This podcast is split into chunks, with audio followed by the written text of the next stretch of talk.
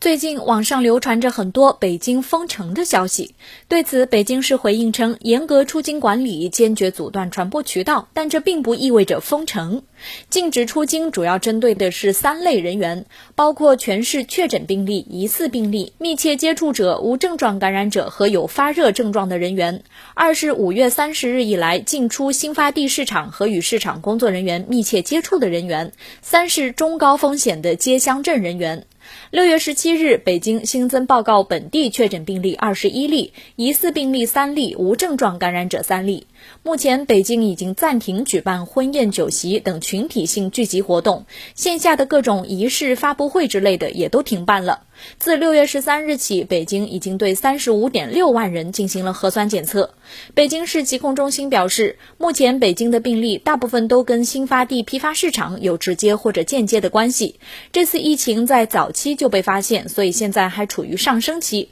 不排除发病人数未来还会维持并持续一段时间。